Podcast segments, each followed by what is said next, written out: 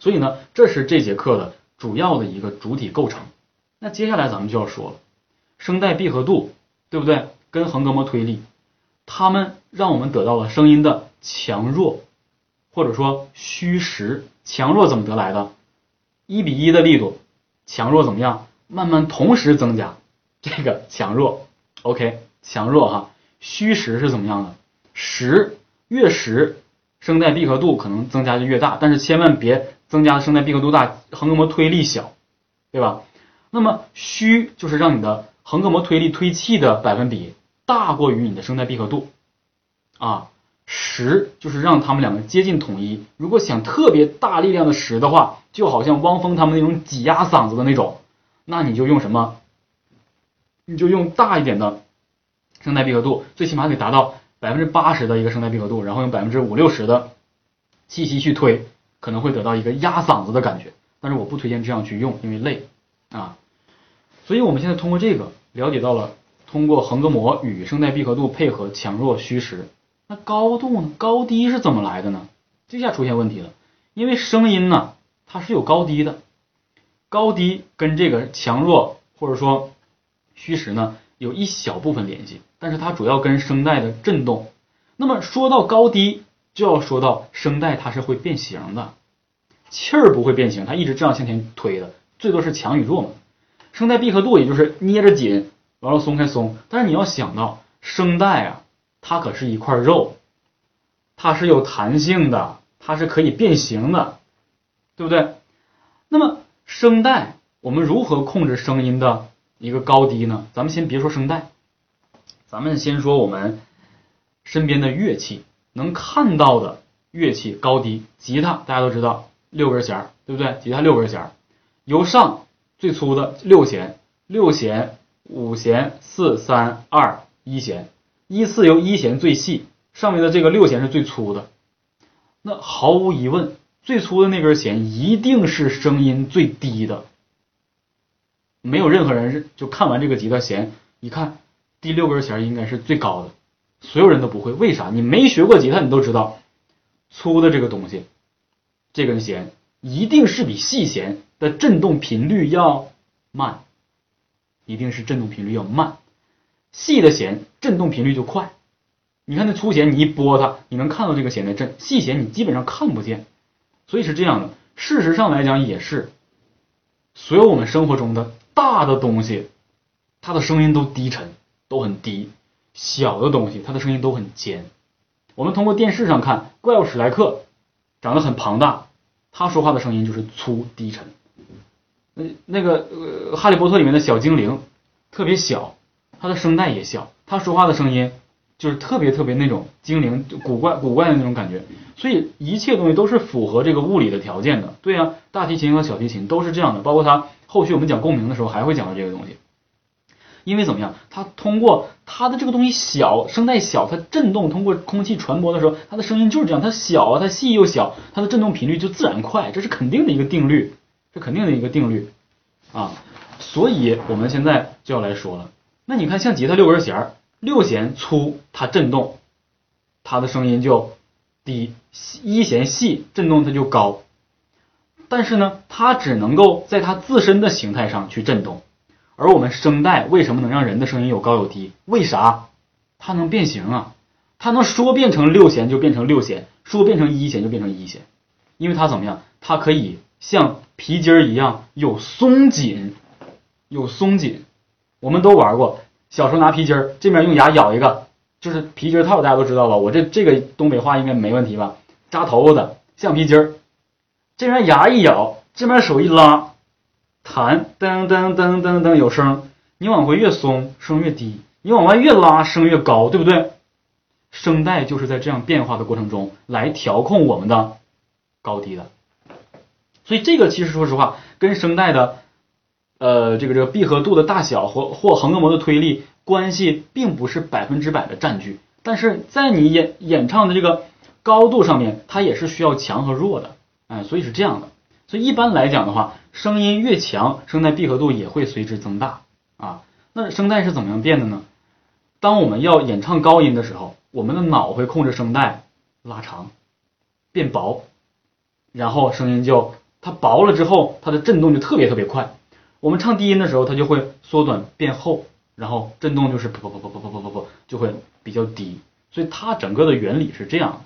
那么通过这一点，我们就可以幻化到下一点了，就是说音准不准的人有两个问题。第一个问题是听到这个音之后，通过脑皮层反馈给我们支配声带去振动的时候，是我们支配的问题，是我们听到了没有办法支配。另外一个就是听不准音，听不准音其实相对比较难弄的，就听不准音。但是呢，事实上来讲，你是听不准音，还是唱不准，还是说支配不好，这两者不太容易被区分，得长时间演唱才能够区分出来，到底这个人音不准是什么情况啊？对，就是听力听力问题也会有影响，因为我们事实上来讲，我们听到的声音，听完之后反馈给脑。通过脑皮层就是很复杂，我没办法说。弄完之后，它传递给你一个信息，让你去控制。通过改变声带，发出这个声音，匹配上你刚才听到的这个高度，匹配上你刚才听这个高度，这一系列的运作呀，就说明了人的高级性。人太高级，听到一个高度，我们可以唱出相同的高度，这得多牛啊！这得多牛啊！事实上，只有人这个生物可以这么精准的唱出我们听到的高度，很多动物什么的这不可能的，绝对不可能。所以人整个在反馈我们听到的声音，再反馈出来这一套动作，就是如果真是按照就是特别系统的这个讲解，我肯定不懂了，那得复杂到不得了，那复杂到不得了。所以在这个复杂的过程中，一旦出现某一个环节的差错，也是值得理解的，就成为了什么走音。哎，走音，但是过多数人的走音都是因为对声带的控制不良，就是我们长时间说话也没经过唱歌，说话嘛，声带不会保持不会变各种形态，所以如果一个人不经常唱歌的话，他是很难马上校准音准的。也就是说，你看现在，嗯，没有几个，我看一下大家的问题啊，绝对音准是容易达到吗？绝对音准是一个非常非常难的，我身边遇到几个绝对音准的一个人啊。一个人他是智力不是智力型视力有障碍，他看不到，他全全靠听。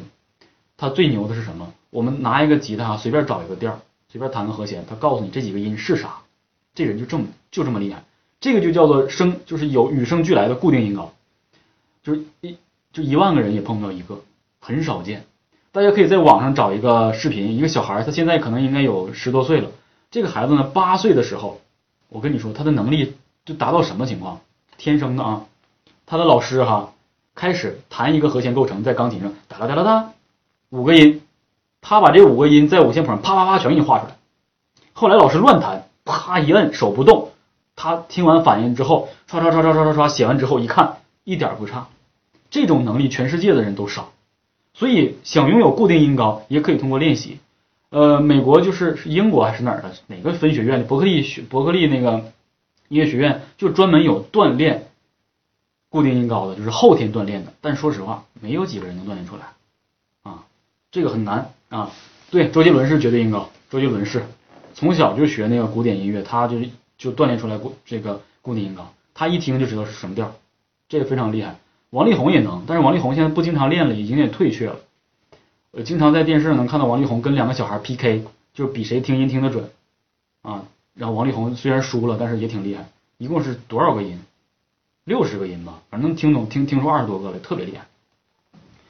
胡彦斌、林俊杰好像还没达到。我现在光知道的就是外国上有这几个小孩儿：王力宏、周杰伦，其他没有了。固定音高太难了，太难了。但是它是伯克利里面就是必备的一个训练的一个一个过程，必须有这个过程。嗯，那都没有，他们都达不到。张学友，张学友那个年代还没有呢。张学友那个年代就是嗓子好听，嗓子好，唱的 OK 就行。他们没有这么厉害的乐理这个常识，而且绝对音高是人生理上的有一部分就带先天的这个东西，后天练习怎么也没先天这么厉害啊，后天怎么也没有先天这么厉害啊，所以呃这个固定音高的话呢，其实咱们现在讲的话就是有点有点晚了，人在十二岁之前。这个能力还没有闭合，十二岁之后就锻炼固定音高就晚了。十二岁之前是可以锻炼出来的，啊，十二岁之前是可以的。那所以我们再继续回来这个话题啊，就是我们人在演唱歌曲跑调的问题，就是因为平时不经常唱歌，说话不需要有什么高低这个调，不可能我见见你面就是你好啊，没有这个，就是你好啊，声带不需要特别多的变形就 OK 了。所以在其他的如果经常演唱的人，他声带经常去这样拉伸，他可能会方便去找到，经过长年累月的积累。所以说小的时候不经常唱歌，或是小的时候也不经常上音乐课。家里也没有听歌的这个习惯，没有这个氛围的话，肯定有一大部分音准不准、节奏不准的人都是出自这样的一个小时候的生活，这是百分之百的，肯定的。啊，所以说唱唱歌不对，唱歌不需要绝对音高，你就是学会就 OK 了，反正它的高有固定的，你伴奏一放跟着唱就 OK 了，绝对音高不需要的，这有就有了，没有不是缺陷，固定音高那算是上天赋予你的，非常厉害了。嗯。对所以呢，今天想跟大家说的就是这样。最后，咱们要说一点，声带闭合度我们经常去用，但是横膈膜推力我们很少有人去用啊。今天给大家呢，节奏准、音音准不算特别准，没问题，就是长时间练习都 OK，就是不是特别准都 OK，就是有一点不准都能接受。最怕的就是这面唱一个“世上只有妈妈好”，如果是音准不是很准，但是它没有偏离的话，它可能唱成。世上只有妈妈好，它整体音准的没有变化。但是如果是原唱这样，世上只有妈妈好，他唱成世上只有妈妈，那就完了。那这种就是特别不准，这个往回带很难，真心很难。嗯，所以音准到时候咱们还会提出这个有关于相关的练习的这个陪练视频，到时候我会教给大家啊。这个是后后来慢慢会有的，就像袁涛兄弟。你在录音的时候，你应该就会经常碰到这种情况，就是一唱，哎我去，你后期怎么修都不知道怎么修了，就没没办法弄了，啊，是不是经常遇到，对吧？对，录音的人经常经常遇到，太难了，后期弄，哎我的天，懵了都，就好像你重新写了个歌似的，哎，真有啊，真有，不骗大家，真有这种情况，就是，对，这没办法，但是你那怎么办呢？你就得这样，没办法。咱们在今天下课之前呢，给大家留一个横膈膜的练习方式。这个练习方式呢，呃，每天请大家最少要坚持十分钟。这个练习就是锻炼我们每一个人的横膈膜，因为只有横膈膜有力量了，才能冲开你什么声带闭合度的这个力度，才能够拥有一个比较稳定的真声，才能让你气息有力并且稳定啊。这个练习呢比较简单，练习内容呢也比较方便。练习内容是妈。咪、咪、猫、木啊，妈、咪、咪、么、木。我再给大家说一遍啊，妈、咪、咪、么、木。首先，我们练习绝对不是这样的平平淡淡的这样。我告诉大家怎么样。首先，先吸气，准备好，要用这样一个力度把这个声音发出来。注意，好像我们打拳一样。注意我这个力度啊，哈。要用这个力度把这个声音发出来，注意开始，妈咪咪么么，再来一次，吸气，妈咪咪么么，要用这种方式来把这个妈咪咪么么发出来。整个在发的过程中，你会发现，你横膈膜这个位置一跳一跳一跳一跳一跳的这样去顶出来每个字。练习很简单，而且很奏效。请大家务必坚持，坚持到什么时间呢？永久。这个你想学唱歌，你必然就得天天做练习啊。那你这个你想练两天你就不练了，你是学唱歌吗？对不对？包括我们那个长发音的那个练习，上节课的长发音延续发音二十秒以上，再加上这个妈咪咩么木来练。很多女生啊，她达不到这个力度，她就感觉很多女生就是妈咪咩么。我给大家推荐一个方式，人在什么时候？会很充分的运用横膈膜，女生都是，就是在我们去推或是拉一个我们拉不动或推不动的东西，推是最常见的。人在推一个东西的时候，当你确定你推这个东西啊不一定能推动的时候，你就会用到全身的力量，你的横膈膜会帮你辅助推一下第一下的爆发力。比如说你车抛锚了，上坡，哎，怎么办呢？来吧，推吧。你肯定是把手放到车上，然后呢，吸气，哎嘿，就这一下，哼这一下用来做妈咪美某某的练习，这妈，但是我们不要挤嗓子，一定是通过这个力量，就妈咪。你也可以推墙，手放到墙上，边发一个声，边用力推。看好啊，一二三，妈咪。这个时候他就可以引导你去发这个力量，然后通过这种练习，长时间的累积啊，不是说一天练一个小时啊，每天有五分钟、十分钟就 OK。累积你一个月之后，你再看看，你得特别有劲儿。然后现在呢？很多人会问我用什么高度来练呢？不用你用什么高度，咱们现在没练发声，只是练一个出声。现在不要求高度，尽量在你说话的这种相对舒缓，别太低也别高，中间的一个高度，你舒服的方式，这个高度来做这个妈咪咩猫木的练习就 OK。这个就是练习横膈膜的爆发爆发推，请大家呢务必坚持。还有上节课为大家留的这个练习，我留的啊，我看一下啊。够了，每一下都要吸气吗？还是吸气一次啊？吸一口气，然后妈咪咩猫木发完之后再吸气，就是它这个妈咪咩猫木是一组，是一口气儿。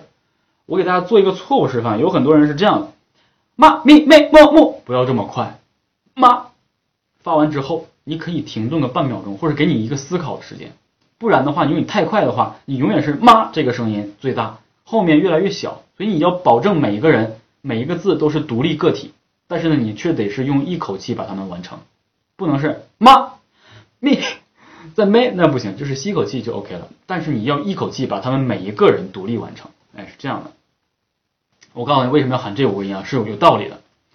如果是哈嘿嘿吼吼，这个时候呢，你没有嘴唇的这个憋的这个力量，憋没有憋的这个力量，你体会不到这个爆发，你体会不到这个爆发，因为。你这样的话，不光是嗓子眼、声带先做一个屏障，你嘴还能做一个屏障。你就是想怎么吐，这个气儿都不可能吐出来，它都给你关住了。如果你是用不是嘴唇这种捏的这种状态的话，你只用哈哈，你的气息对你嗓子夹着的这个气儿，对你声带有极大的影响，容易充血。你试一下就知道了，你就哈嘿，那就完了，一会儿你嗓子就哑了，充血了，因为它有一个不规则摩擦，这肯定是不行的。所以必须妈咪咩猫母啊，所以呢，就是这种情况，让大家能够知道封闭之后再爆发，这样更方便让你的横膈膜去受力啊。所以今天的课咱们就讲到这儿，课程的这个呃这个这个含金量其实非常大啊。要按理来讲的话，其实这样的话，全身用力没错，全身力完全没错，全身力没错，因为横膈膜的力量会带动你全身，你咳嗽跟笑都全身动，对不对？所以这个完全没没问题。妈咪咩猫木，妈咪咩猫木，注意口型啊，注意口型，别嘴不动。妈咪咪那不行，妈咪咩猫木，口型一定要注意啊。然后今天呃，咱们这个课呢，基本上就上到这儿。我相信通过我这么讲，大家一定会完全理解我这一节课讲了这一个小时不间断的讲里面的所有内容。我讲课就有一点，绝对能让你听得懂啊。所以我相信大家应该这节课都都已经听懂了。然后最后再重复一下咱们的这个报名时间是明天早晨的八点以后，加我的微信，微信号是五八五零五九零六。其实你们都有我微信，我都是在微信里面找到的你们。五八五零五九零六，先发你的姓名、年龄、手机号码，然后转账九十九元，一定是转账，转账上面金额是能写出来的，能看得到。然后我收到之后，不要说你发完之后马上等着我帮你那个弄啊，因为可能那个时候我还在帮别人在弄，你不用着急，我肯定会排到你，我肯定会排到你，这是不是那种所谓的收钱收到手抽筋那种哈？啊，所以大概是这样的啊。然后呃，视频全部保存一个，对，这个视频咱们还是会有那个，还是会有这个录，就是说录屏的，我现在正在正就是在在录着啊，所以。九十九最迟时间是什么？你看，咱们看一下这个日期啊，下周六日还有两节课，咱们这个公开课，然后就是再下周六日就开始了，就是截止到下下周六日呗，对不对？应该是下下周日。我是十三号，我是十二号九点多的飞机，然后十三号凌晨到上海，十十七号往回回，也就是我周日的时候能给大家上咱们。呃，这个课的第一节课，也就是截止到这个十六七号那个周日之前都可以进行报名，都可以进行报名啊！我这不是去上海去喜马拉雅公司，哎呀，这个这个这个去去那什么嘛，去去去看我后续的工作嘛，就是哎呀，一提到这事儿，我个人也挺上火，没办法，所以就是这么一些事儿啊，所以大家呢报名的时间还是来得及的。然后我会把报名的人数都拉到一个新的群，到时候咱们开那个新课的时候，在新的群去进行学习，啊，所以今天大概就是这样了，也希望大家能够理解我今天给大家讲的这个课。其实我讲了这么多，就是为了让大家知道你后续练这个东西到底有多重要，所以也希望大家能够透过这个理论课，能够让你真正的，就是别人问你什么是声带闭合度，什么是横膈膜推力。你能够侃侃而谈的跟他说，让他知道你真的是学过。好多老师教完的学生都不知道，他自己会用，他说不出。所以我的学生跟我学一年之后，我还是那句话，他可以用我的口吻去点评任何一个人唱的歌曲，这是牛的，听得懂你就一定会唱，好吧？所以今天咱们这节课呢就到这儿，再一次感谢大家对我的信任与支持，然后咱们就下周六。啊，还是同一时间不见不散，继续咱们的免费公开课，也希望大家能够踊跃的报名。再次感谢大家，谢谢谢谢，今天咱们到这儿，拜拜，早点休息，早点休息。